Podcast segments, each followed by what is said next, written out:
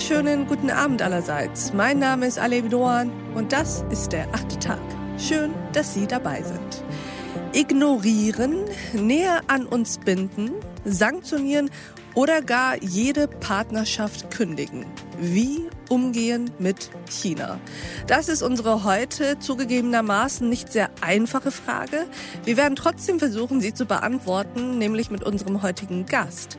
Herzlich willkommen im achten Tag, Thomas Jäger. Einen wunderschönen guten Abend, Frau Duhan. Herr Jäger, würden Sie sich uns mal kurz vorstellen? Ich bin Thomas Jäger, ich bin Politikwissenschaftler und seit 1999 am Lehrstuhl für internationale Politik und Außenpolitik an der Universität zu Köln. Dort geben wir auch die Zeitschrift für Außen- und Sicherheitspolitik heraus. Das ist also ein breites Feld, mit dem wir uns dort beschäftigen und das mich die letzten 22 Jahre auf Trab gehalten hat. Und Sie sind heute hier, um über die Beziehung zwischen Deutschland und eigentlich ja zwischen der EU und China zu sprechen. Was macht, Herr Jäger, diese Beziehung aus und was könnte, sollte sich aus Ihrer Sicht vielleicht künftig ändern?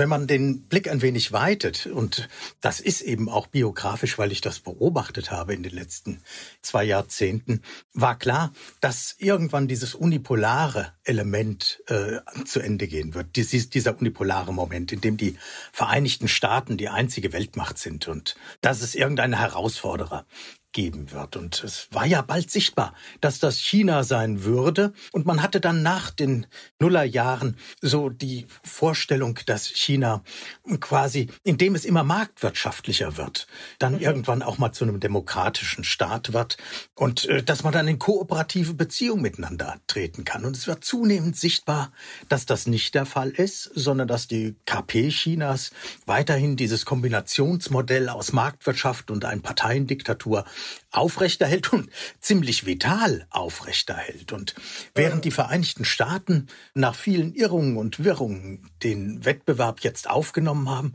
steht Europa zwischendrin, weiß nicht so genau, was es will und hat zwei Jahrzehnte verschlafen, sich auf diesen Moment der Herausforderungen in der internationalen Politik vorzubereiten.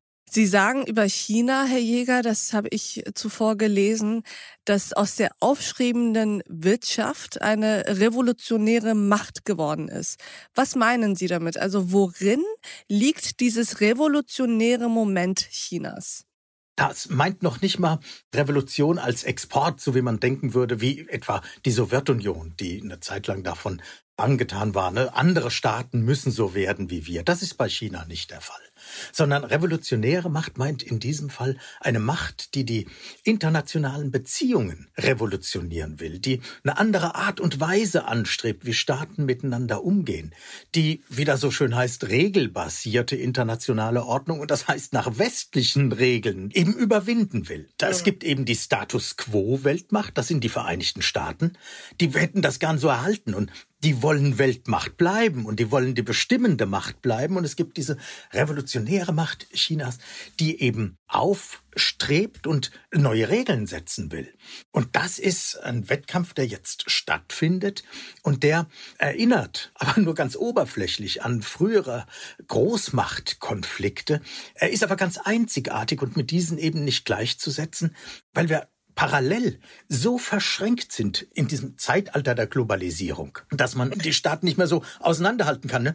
Der Kampf USA-Sowjetunion, das war freie Welt gegen Mangelwirtschaft. Aber USA gegen China, das ist die Frage, wer ist effizienter? Wer bringt gute Lösungen für die Gesellschaft? Wer kann seine Regeln besser durchsetzen? Wer macht auch ein besseres Angebot an andere Staaten, mit einem selbst in gute Beziehungen zu treten? Und unser Gespräch ging natürlich noch weiter.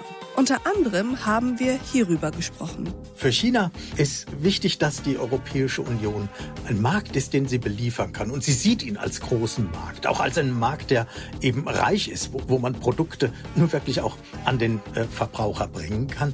Aber äh, China sieht die Europäische Union nicht als globalen Akteur, der mitspricht, wenn es darum geht, internationale Regeln aufzusetzen. Und Andererseits haben sich die europäischen Staaten ganz lange in diesem bequemen Gedanken aufgehalten, sie könnten so etwas wie die Brücke zwischen den USA und China sein. Ich empfehle Ihnen, die gesamte Folge dieses achten Tags zu hören. Auf thepioneer.de oder in unserer neuen Pioneer App. Ich wünsche Ihnen noch einen schönen Abend. Ihre Alev Doan.